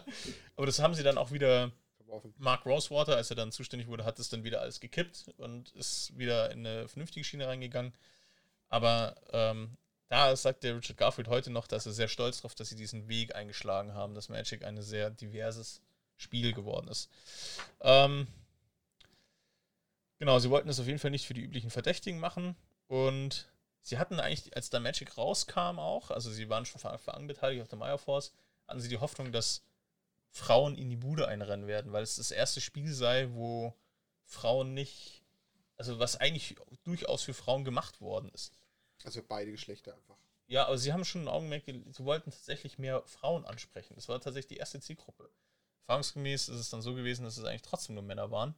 Und haben dann sich, ähm, haben, dann gab es auch die Äußerung von Garfield, dass die Gesellschaft, also dass die kulturelle, Träg kulturelle Trägheit so groß war, um das Magic sie überwinden kann. Das fanden sie sehr, sehr schade. Also und sie kämpfen immer noch dafür, dass Frauen sehr stark im Magic ähm, auftauchen. War aber nicht, ist bis heute nicht gut gelungen. Ähm, genau, dann 98, also sind schon vorangeschritten. Ähm, die nächsten Jahre, also in den 2000ern werden wir schneller, kann ich schon mal sagen. Da kam Strong, das war tatsächlich ein sehr heftiges Jahr. Stronghold kam raus, Exodus, ähm, Portal 2 kam raus, Unglued, Ursus Saga und die Anthology Box Set kam raus. Ähm, und mit Ursus Saga kamen die Seltenheitssymbole. Hm. Also die Rarities mit Ancomes. War so, oder war das. Nein. Nein, Exodus war das. Exodus, ja. Die- äh, die Auf Brücke. jeden Fall eine vom, vom der Tempest-Blocker. Ja, Exodus war das. Das weiß ich. Ähm, da gibt's, bei Exodus gibt es auch so, die haben ja unterschiedliche Editionsgrößen, Symbolgrößen, weil die Deutschen oder die Fremdsprachigen ähm, tendenziell längere Texte hatten, dann haben sie dieses Editionssymbol kleiner gemacht. War die grüne Karte dabei. War das Survival of the Fittest? Ja, genau, die müsste aus Exodus sein. Ich meine. Ja. Das ist doch diese hässliche Goblin. Mhm. Habe ich hier vor Augen mit der Brücke. Ja. Ja. 98 war dann der angesprochene Strategiewechsel. Also Sanders, Atkinson und Garfield sind ausgestiegen aus Wizards of the Coast. Und dann kam tatsächlich vom Marketing die Aussage an die, äh, an die Künstler, dass sie nicht nur an die breite Anziehungskraft gehen, sondern sie beschränken sich auf die etablierten Spieler. Und das bedeutet, dass sie schöne Frauen, die in den Arsch treten müssen, ähm, also schlecht übersetzt Kick-Ass-Frauen eben sind, aber keine Jungfrauen in Not ähm, und keine lächerlich übertriebenen Brüste. Das war also das Briefing. Und dann ganz dick unten drunter, denken Sie daran, Ihre Zielgruppe sind Jungs ab 14 Jahren. Und da haben, sind tatsächlich damals die paar Frauen, die da aufgestiegen sind, sind wieder abgesprungen, weil sie sagen, das ist nicht mehr ihr Magic dann. Ähm, genau. Dann gab es tatsächlich auch, später 2008, gab es mehrere Bewegungen. Es gibt eine Lady Planeswalker Society in Amerika beispielsweise, ähm, wo dann die Gründerin auch von Wizards ähm, angestellt wurde. Und die hat dann auch, ähm, da gibt es auch einen Bericht, also das brauche ich jetzt nicht alles im Detail vorlesen, aber ähm, sie schreibt dann, wie tatsächlich ihre Erfahrungen damals in, auch in der Matching-Umgebung waren, wo tatsächlich versucht haben, Leute, während sie gespielt hat, unter ihrem Rockfotos zu machen. Oder wo ähm, ein Gegenspieler sie fragt, ähm, hey, du trägst heute keinen BH. Und, und ähm, sie nur noch sagen konnte, okay, und es war tatsächlich eine sehr unangenehme Zeit scheinbar damals. Ähm, und die hat sich dafür eingesetzt, dass Frauen auch untereinander spielen können. Also es ist eigentlich absurd, wenn man sich das vorstellt, dass Frauen eine eigene Gruppierung bilden müssen, um stressfrei. Zu spielen. Das ist verrückt, oder? Kann Also, man sich null vorstellen. Überhaupt nicht. also das ist eigentlich, das ist, was es für Menschen gibt eigentlich. Aber das war auch schon. damals noch. Also, Ja. möchte ich nicht schön reden, aber das war halt damals normal. Also, Ja. beziehungsweise da war einfach das ganze Bewusstsein noch nicht so da. Ja. Also, wo Also jetzt heute geht die, das gar nicht wo wir mehr. jetzt bloß so den Kopf schütteln, aber Ja. das war halt vor 20 Jahren Gang oder vor gäbe. 30 Jahren. Ja. Ja. Ja, das ist. Ähm, Da ist man nach der Arbeit dann ins Wirtshaus gegangen und nicht haben zu den Kindern. ja. War nicht Gab, alles schlecht. ja, wollte gerade sagen, gab ja auch noch gute Sachen. Genau, damals Urza Saga sollte übrigens Urzas Odyssey heißen, aber sie haben ähm, das dann nicht so benannt, weil sie Angst hatten, dass es rechtliche Schwierigkeiten gibt wegen Odyssey und haben dann später, als Odyssey rauskam, diesen Punkt vergessen und haben dann das Set Odyssey rausgebracht. Laienfrage startet nicht auch mit dem Ursa-Block auch unter anderem die Lore? Ist es nicht so, dass so ein bisschen die Lore das nee, die ist schon startet? sehr, Die sehr früh da. Lore gab es Okay. ganz, ganz am Anfang Ja. schon. Heute nicht so zusammenhängend vielleicht, mehr so einzelne Sachen, aber zum Beispiel der Garth, der, äh, na, Garth One-Eye, der jetzt im Modern Horizons 2 da ist, der ist der Hauptcharakter von einem sehr frühen Buch. Okay. Mhm. Ja, wie gesagt, ich habe nur einen Also da Teil gab mal es einzelne Romane und die waren teilweise auch in den Bundlen, glaube ich, mit dabei. Ja, Also du hast jetzt, oder zum Fat Pack irgend so ein größeres Pack, dann hast du immer deinen Roman dazu gekriegt. Okay. Genau. Ähm, 99 ging es dann richtig rund wieder. Da gab es Ulsters Legacy, sechste Edition, Portal, also das dritte Portal. Aber das war dann Portal ähm, Three Kingdoms. Three Kingdoms, genau. Ulsters Destiny und Arcadian Masks. Das waren dann schon wieder fünf. Ähm, Kai Budde gewinnt seine erste Pro Tour. Yeah. 99. Ja. Ist der schon so lange im Business? Ja. Wow. Das ist ein Hall of Famer von Magic. Ja gut, dass er recht äh, Ja. weit mittlerweile ist, das wissen wir ja längst, aber dass der 99 schon eine Pro Tour geholt hat, Ja, wow. Das ist zwei, ja, fast 22 Jahre her. Crazy. genau. Der, da gab es auch, ich weiß nicht wann es war, 99 oder 2000, gab es einen Finn, der zum ersten Mal Back-to-Back eine Pro Tour gewonnen hat. Hovi heißt er. Ähm, also es war schon sehr international, die Szene, die Turnierszene. Und 99 wurde der Stack eingeführt. Nur mit der sechsten Edition haben die die ganzen Genau. Regeln umgeschmissen. Und da gab es auch einen Aufschrei. Da sind die Leute auch komplett eskaliert, als die sechste Edition kam. Wie wurde es denn vorm Stack geregelt? Weiß Ich glaube, das, ich glaub, das wurde das, tatsächlich das, was zuerst Was? gespielt wurde, hat resolved. Ja. Da gab es ja auch so keine. Da gab es ja noch Interrupts und Instants, die auch unterschiedliche Geschwindigkeiten hatten. Genau. Also du kannst Okay. nur Interrupts konntest du Als auf Reaction quasi Instant dann. draufstellen, Ja. Genau. Ja. Okay. Genau, ähm, damals eben, wie gesagt, Vintage-Format und, und Cla also Classic, die Geschichte, die ich schon erzählt habe, die dann ähm, damals noch angepasst wurde.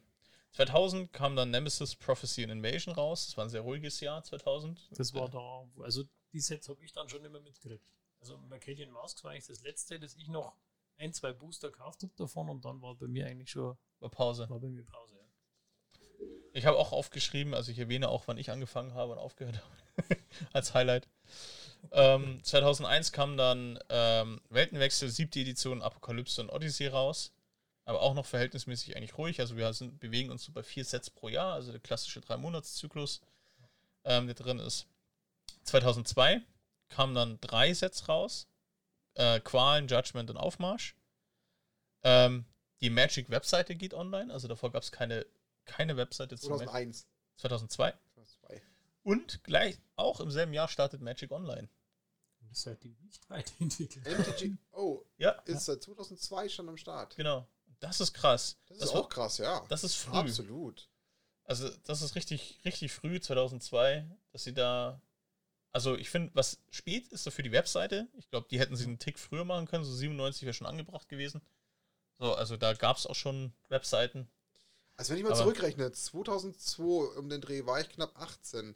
Das war die Zeit, da war ich in der Ausbildung, da habe ich gerade angefangen, LAN-Partys zu spielen. Sowas wie Counter-Strike Ja. war ja damals schon revolutionär und die Warcraft, die ersten und so Sachen. Und wenn ich mir vorstelle, dass es da schon MTGO gegeben haben muss, finde ich es beachtlich. Ja, auf jeden Fall. Gut, ich kenne natürlich den, den Status nicht.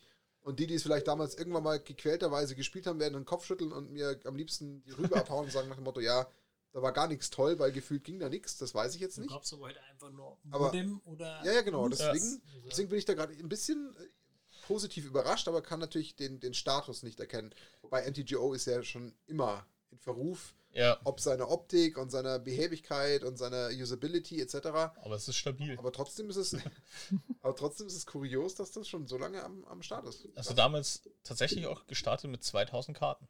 Also auch gar nicht so wenig, finde ich, für die Zeit. Okay. Ähm, wenn man sich überlegt, wo ein Computer ungefähr Ja, Speicherkapazität eben, eines. USB-Sticks hatte. Also, das wollte ich gerade sagen. Ähm, genau, und ähm, 2002 kam die erste, achso ja genau, Cycling war schon im, im Aufmarschblock, so die erste abgedrehte ähm, Mechanik, die aufgetaucht ist. Und Morph kam dann 2002 rauf, ähm, zum ersten Mal. Und Fetchies war natürlich. Die so, guten alten Fetchies. Genau, die haben da ihren Siegeszug gestartet. Dann 2003 kamen wir mit Legions, Plagen, 8. Edition und Merodin. Da bin ich eingestiegen bei Merodin. Und 8. Edition. Da sind ja ganz viel ausgestiegen eigentlich bei mir, oder, gell? Ja, weil der Standardmeter so, so eklig war. Aber ich habe damals nur Küchentisch gespielt. Und ähm, ja, Kai Budde gewinnt seine siebte Pro Tour. Seine siebte. 2003, ja. Das ist krass. so, Eins crazy Dude. ja, der, der muss da total abgegangen sein. Es gibt noch den. 99 Äh, war die erste. 99 war seine Und erste. 2-3 die siebte. Ja, Schlecht. der hat es ernst genommen. Ähm, 2003 kam auch das neue Kartenlayout mit der achten Edition. Mit den modernen Rahmen. Und Vor allem denke ich, sorry, wenn ich unterbreche, aber wenn ich das auf die Kai Budde Nummer durchdenke, gleiches Spiel zu der Zeit damals. Erstens, Fliegen deutlich teurer. Zweitens, Sponsoring wahrscheinlich deutlich geringer im Sinne von, da kriegst du nicht mal eben zwei, drei Hauptsponsoren, die mal easy peasy dich mit einem Shirtdruck äh, mit x Euro pro Jahr und Monat und für Flüge und für Reisen ausstatten. Also, das wird ja wahrscheinlich weitestgehend aus eigener Tasche gezahlt haben. Und das war dann aber nicht billig. nee, also die Rekordeinnahmen, die damals in dieser heißen Proto-Phase, die war tatsächlich so an, Anfang 2000er bis zu 2006, 2007, ähm, war, oh, ich, nicht, dass ich den Namen jetzt falsch ausspricht, Jason Finn oder Jalen Finn oder sowas. Und der war Profi-Pokerspieler. Und der hat auch Magic, also ist Rekordhalter im Pro Tour gewinnen und so weiter. Und der hat der Rekord, der je abgeräumt wurde in einem Jahr an Preisgeldern, die gewonnen wurde durch einen Magic-Spieler, waren 230.000 Euro, äh, Dollar. Ja. So, der. Ja gut, aber dann hat er schon richtig viel abgegriffen. Ja, er hat richtig viel abgegriffen. Deswegen Kai Budde wird vielleicht seine Kosten mit den, Ja, genau. mit den reingeholt haben. Mit Das würde ich jetzt auch schätzen. Aber ich glaube nicht, dass er da irgendwie wirklich ein vernünftiges Die Volumen. Asche, so wie heute, würde er damit nicht gemacht haben. Kann mir auch nicht vorstellen. Wobei man muss dazu sagen, damals hat ja Magic noch die Spieler der Pro Tour eingeladen, den Flug bezahlt. Ja, okay. Muss man dazu sagen. Okay. Das ist, machen sie ja jetzt nicht mehr. Okay, wenn das damals schon so war, dann ist was anderes. Macht noch kein Pro Tour mehr. Machen auch keine Pro Tour mehr, nee. Und haben auch, das ist ja auch total unverständlich, die Hall of Fame abgeschafft. Ja. So, die existiert Macht ja jetzt. Sinn. Man macht eine Hall of Fame, um sie abzuschaffen. Total sinnvoll. So, das, keine Ahnung. Ach ja, und 2003 eben, wie gesagt, Ausrüstungen wurden eingeführt. Zum ersten Mal tauchen Ausrüstungen auf. Equipments in dem Fall. Genau. Genau, 2004 der Nachtstall, fünfte Morgenröte und Meister von Kamigawa. Daniel hört wieder auf. Lang war er dabei. und ähm, genau, zum ersten Mal tauchen Karten mit Unzerstörbar auf in der Geschichte. Da haben Und sie den Magic Book. genau, da kam es auch wieder mit dem Nachtstallkoloss. Das war für alle so total imber. Da gab es aber auch ähm, noch keine, ich weiß gar nicht, gab es Exil schon?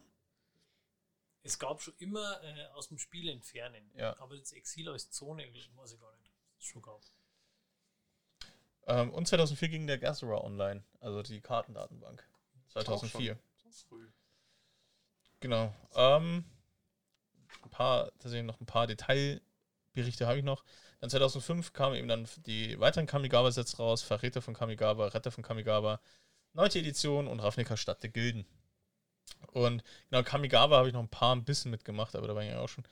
Und ähm, da war es tatsächlich so, die Hall of Fame wurde eingeführt. 2005.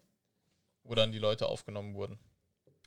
2006 gab es dann noch eben Gildenbund, Zwietracht, ähm, Kälteeinbruch und Time Spiral und die millionste DCI-Nummer 2006.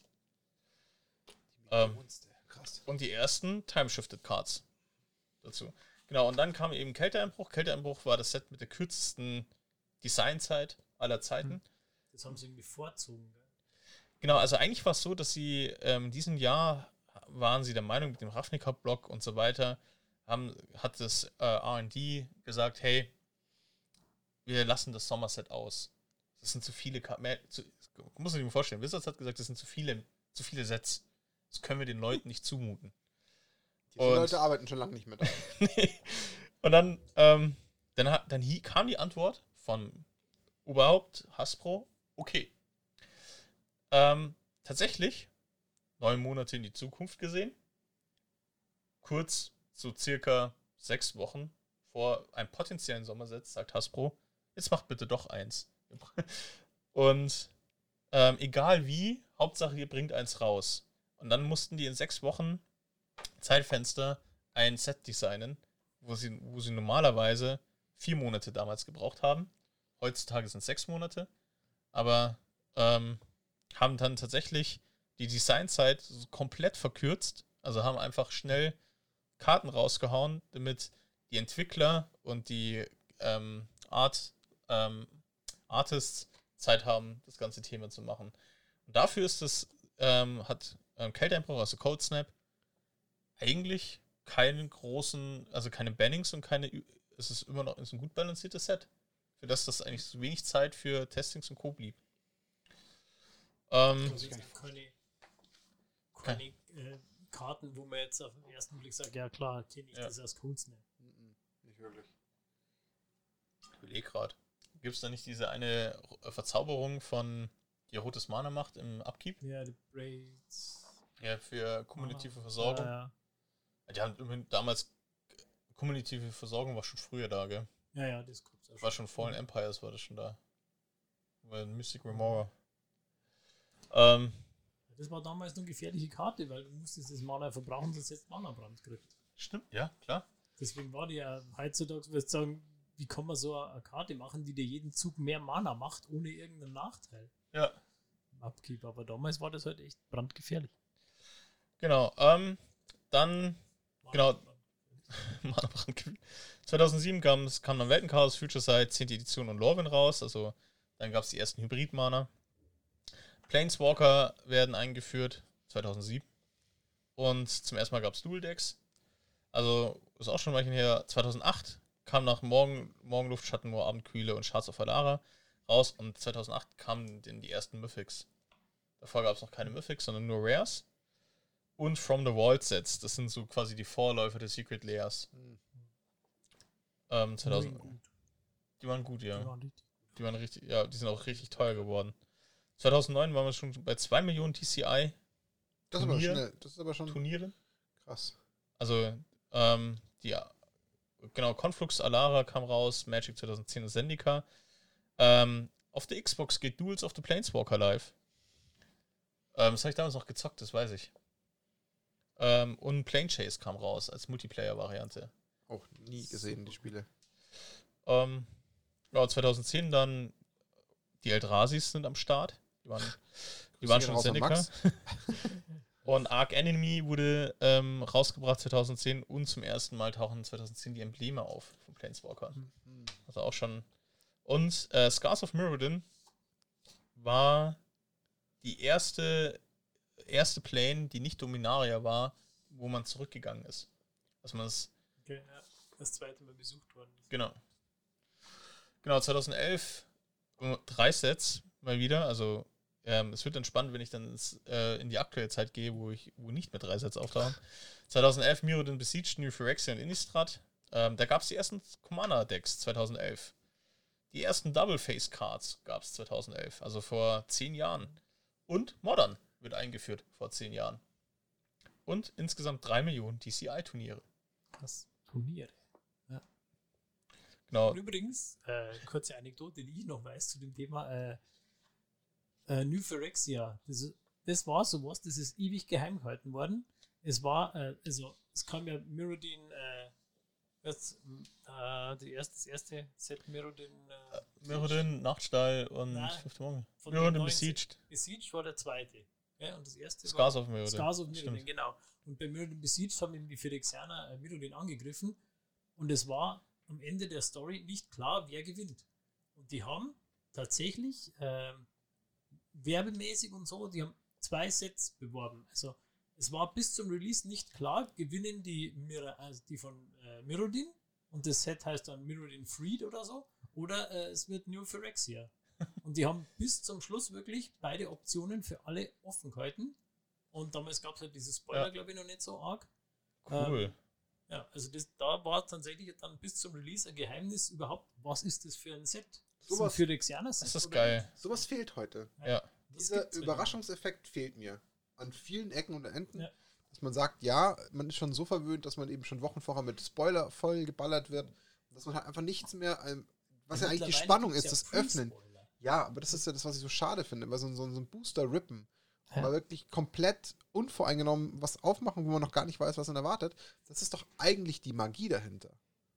Eigentlich. Ja, Ja. jetzt gibt es ja schon Pre-Spoiler. Jetzt gab es ja vor den Modern Horizons 2 Spoilern, gab es ja schon äh, Dungeons and Dragons Vor-Spoiler quasi. Ja, das ist Das ist absurd. Aber jetzt spricht ja auch gerade Modern Horizons 2 kommt jetzt diesen Freitag als Release, aber jetzt fang, fängt schon die Promophase für Dungeons Dragons an. Ja, auch schon teilweise vorher schon Spoiler, Spoiler Ja. Während der Modern Horizons 2 Spoiler-Season. Da kommt kein Mensch mehr mit. Ja. Aber genau, ich überspringe noch ein paar Jahre, was noch hervorzuheben ist. 2013, die erste Frau ist in der Pro Tour Top 8. Ähm, das hat ewig lang gedauert, bis es der Fall gewesen ist.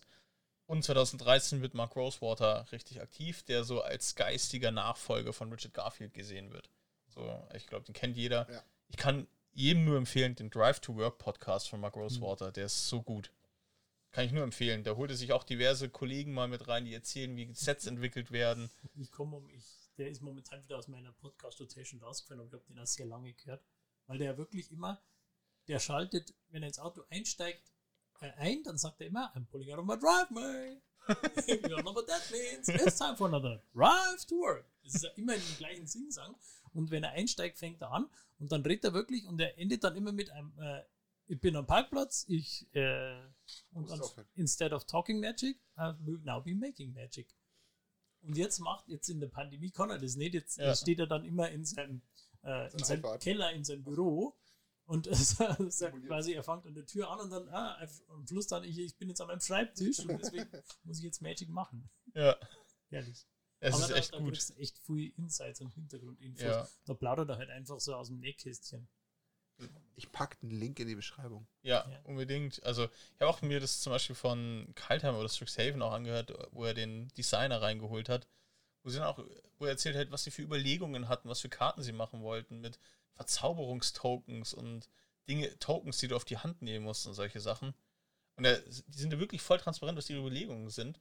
Also man kann da tatsächlich eigentlich, wenn man sich den Podcast anhört, nicht vorwerfen, dass sie da, dass sie nicht viele Insights zeigen. Genau, noch 2013 zu erwähnen, noch ganz kurz, ist, sind die Thematiken um ähm, nicht-binäre Planeswalker und zum Beispiel Tyrio von Kianos, Tyrio von Miletis, quasi die ähm, homosexuellen äh, Kartenkrieger, was auch immer. Und ähm, also da sind sie schon sehr, oder Ale Alesha, Who Smiles at Death, ähm, als Transgender, Transgender-Charakter beispielsweise. Mhm. Also sie sind da schon sehr, Mark Rosewater hat das ganze Thema wieder zurückgebracht quasi. Und ähm, Duel of the Planeswalkers kam raus, das Handy-Game, wer es nicht kennt. Und was vielleicht auch noch interessant ist, da greife ich 2017 vor, wusstet ihr, dass CIA-Agenten mit Brett- und Kartenspiele teilweise ausgebildet werden, die auf Regeln von Wizards of the Coast Magic the Gathering basieren. total absurd, oder? Macht total Sinn. Was? Logisches Ding. Also wir sind prädestiniert als CIA-Agenten. Wir sind es ja auch, so noch ja. ja. 2014 kam dann das Holo-Symbol und die Umstellung auf die zwei Blöcke-Sets. Also früher gab es immer drei Sets pro Block, also es gab ja den USA-Block. Großes Set und zwei kleine. Genau. Und dann wurde umgestellt auf zwei Blöcke.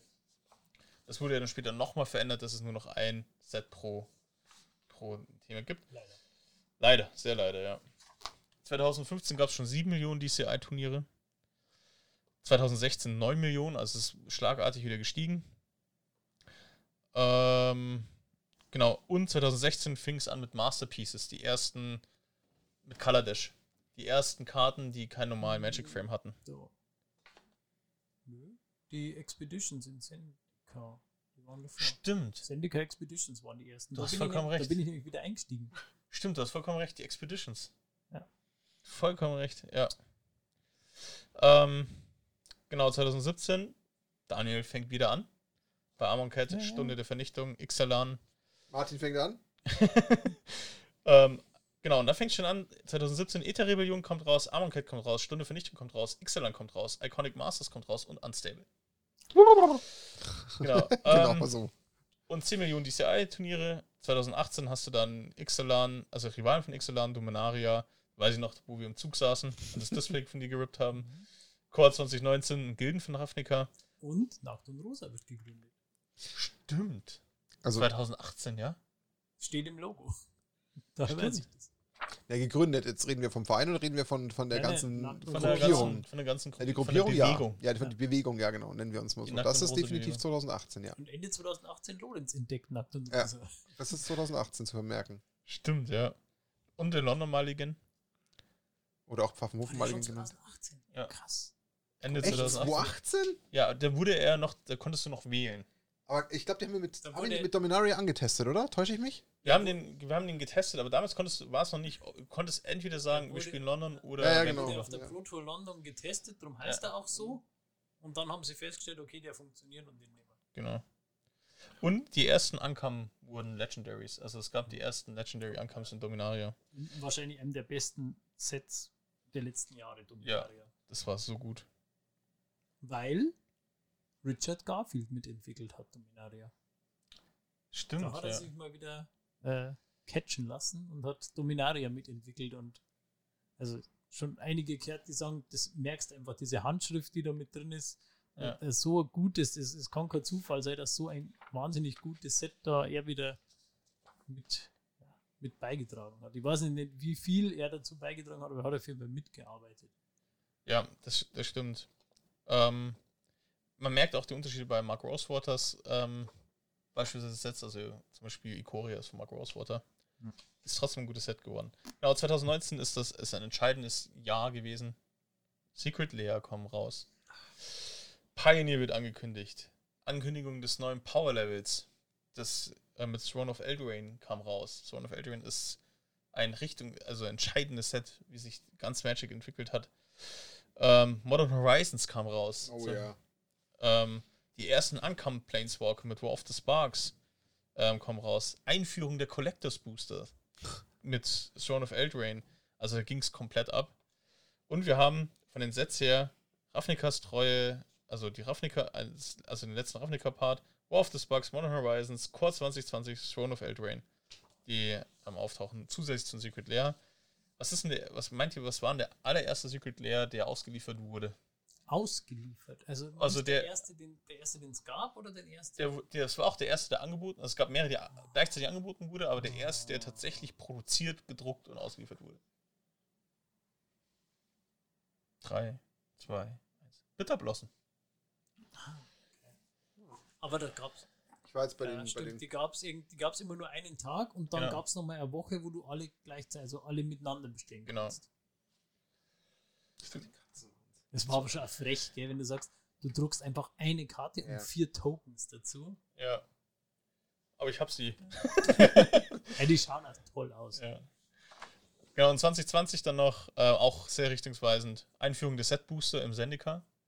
Ähm, was für ich finde tatsächlich sinnvoll war, aber man sieht schon 2020, Tiaros kam raus, Unsection kam raus, Ikoria kam raus, Core 2021, Jumpstart, Double Masters, Zendika Rising, Commander Legends. Das kam alles 2020 raus. Im Corona-Jahr. So, das muss nicht mehr auf der Zug ziehen lassen. Und The Walking Dead Circuit Lair. Auch ein sehr entscheidender Punkt. Und 2021 Kaltheim Time Story Remastered, das erste Remastered-Set von wahrscheinlich sehr vielen. Strixhaven Modern Horizons 2, das erste Pre-Release-Set, das nicht Standard in der Standardrotation Und ist. wir haben erst Juni. ja, Ja, und. Magic Universe Beyond. Und das, Ja. ja. aber der Rest, der noch kommt dieses Jahr. Ja. D&D steht noch aus. Dann Zwei, steht noch zwei ähm, Innistrad-Sets. Innistrad steht noch aus. Genau, weil sie das erste Mal einen Doppel-Release machen. Ja. Also es gibt jetzt, es gibt ja zwei Herbstsets. Was auch wieder komisch ist, einerseits sagen sie, sie gehen auf ein Set pro Block Machen und dann, dann- machen sie ein paar Jahre später ein Doppelset, weil die kommen ja nicht gleichzeitig raus. Ja, Die kommen einen Monat glaub, versetzt. Sechs, ja, sechs Wochen oder vor- was versetzt. Heißt, also sie, sie wollen wieder einen doppelten Hype irgendwie Aber es kreieren. wird als, das, das, was ich noch nicht weiß, das wird als ein Set betrachtet Ja. In der Rotation. Mhm. Also, das ist, das ist ja das Verrückte. Du hast eigentlich zwei Sets, aber Mhm. es wird als ein Set in der Rotation betrachtet. Sind schizophren. Also, wenn ich das richtig verstanden Gut, aber habe. es ist ja eh, die Rotation ist ja zeitlich. Nee, ist setbezogen. Nicht zeitlich. Du hast immer die, du hast Ja, immer die. Ja, immer im Herbstset quasi wird ja, du hast immer die letzten acht. Also das acht Okay, und dann ja. zum, ich glaube, zum Herzset werden dann vier gekappt und dann wird Ja, wieder genau, auf acht genau. aufgefüllt, bis wieder acht sind und dann wird wieder vier gekappt. Aber dann Genau. macht es ja Sinn, weil dann du es komplett durcheinander werfen, die, die, die Rotation. Ja. Ja. Okay. Jetzt dachte ich am Anfang, wie viel Zeit kann man eine Folge füllen, in der man über Magic the Gathering und die Entstehung sprechen ähm, Jetzt habe ich auch viel übersprungen, muss ich ehrlich sagen. Das ist ja noch fast erschreckender, ob jetzt positiv oder negativ, das weiß ich gar nicht, weil ich glaube, da gibt es immer noch spannende Sachen drumherum. Und wir sehen schon, wir haben tatsächlich eine Stunde 30 quatschen Tut mir leid. Ich hoffe, gar nicht. Um Gottes nein, nein, nein, alles, also wunderbar. Und ähm, auch da wieder gehe ich mal so weit und behaupte, dass sich da wirklich viele Leute jetzt mit sehr viel Spannung das Ganze zu Gemüte geführt haben, weil da echt viele interessante Facts dabei waren. Also da war echt super viel Spannendes dabei. Ähm, Riesendank für die Ausarbeitung mal wieder, die war wieder grandios. Also das ist inhaltlich sehr wertvoll. Und ähm, klar, deswegen freue ich mich sehr auf die ganzen Kommentare, die jetzt dann im Nachgang hineinflattern, neben den vier Abos, die wir noch gerne auch reinflattern sehen würden. Ähm, Das ist aber gut. ja, ja, jetzt, jetzt bin ich ruhig. Ähm, Bis, bis die Leute bei dem Part sind, haben sie schon lange subscribed. das hoffe ich, ja, ja. Ich weiß, wir Ja. haben da treue Zuhörer und die machen auch vielleicht ihre 17., 18. YouTube-Accounts auf, da habe ich keine Bedenken.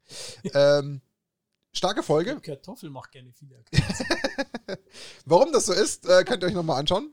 Der CCCP, da war Toffel dabei, das meint der Lorenz. Ähm, stark. Also mir hat es extrem viel Ja. Spaß gemacht, weil wir da wieder super viele spannende Hintergründe über Magic erfahren haben. Das, was ja das Ziel von dem Nackt und Rosa Snapcast ist, euch da einfach mal genau diese Insights zu bieten, die ihr nicht, wie vielleicht mühsam der Daniel aus äh, ja, Quellen wie vielleicht der New York Times etc. herzieht, wo er da überall auf Recherche äh, umwegen war. Das haben wir euch quasi jetzt hier zu Gemüte führen können und äh, ja, würde mich freuen, wenn da natürlich für euch ein bisschen was hängen geblieben ist. Und dann ähm, macht es tatsächlich schon langsam Sinn, die Folge zu schließen. Ja.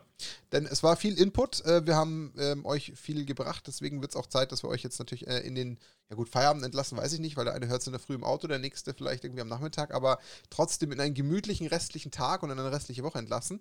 Ähm, was gilt es noch vorausschauend zu sagen oder auch rückblickend? Wir weisen nochmal gerne auf unsere Flashcast-Folge von letzten Dienstag hin, die wir mit den zwei Jungs von Herumkommandiert genutzt haben, um uns nochmal auf das ähm, Thema, dem CCCP, äh, zu konzentrieren. Wo wir uns einfach nochmal so ein bisschen gemeinsam angeschaut haben, wie wir denn den äh, Content Creator Charity Pokal gefunden haben. Sehr hörenswert, wie ich finde, weil man da nochmal ein paar Insights bekommt, was dann da vielleicht zukünftig noch äh, vor der Tür steht. Ansonsten wenn der Podcast live geht, freitags wie immer 17 Uhr, könnt ihr auf jeden Fall euch schon mal den Wecker für die Woche draufstellen. Denn die Woche drauf wird Dienstagabend wie immer 21 Uhr der Flashcast stattfinden. Donnerstag die Woche drauf wird um ähm, 21 Uhr wieder die Archon-Liga äh, laufen. Ja, Diesmal 2015, mit. ich. Stimmt, die starten, glaube ich, sogar früher, die Die Kollegen. Die früher. Kollegen starten früher. Das ist dann schon der dritte Spieltag in der Archon-Liga. Genau, also auch da wieder viel, viel ähm, Magic und Nackt und Rosa für euch. Ja, und dann werden wir euch natürlich gleich wieder in zwei Wochen mit dem nächsten Podcast-Thema ähm, versorgen. Das äh, halten wir noch geheim. Wir haben da noch nicht so ganz Oh. die hundertprozentige Sicherheit, welches Thema jetzt spannender sein könnte, aber kriegt ihr früh genug zu hören. Dann einmal noch in die Kamera. Podcast ist gesponsert von unseren lieben Freunden von Ultimate Guard. Wir haben zweimal für euch äh, Return to Earth Boulder, einmal in Natural und einmal in Orange. Also ihr seht schon, es gibt je einen davon zu gewinnen. Ab in die Kommentare, kommentieren und dann werden wir die im nächsten Podcast für euch verlosen. Vielen lieben Dank an die Kollegen von Ultimate Guard, äh, dass, wir, dass wir uns die Treue halten und Nackt und Rosa und den Podcast und alles, was drumherum gehört, so gut unterstützen. Da sind wir sehr dankbar dafür und ähm, geben es auch gerne an unsere Community zurück.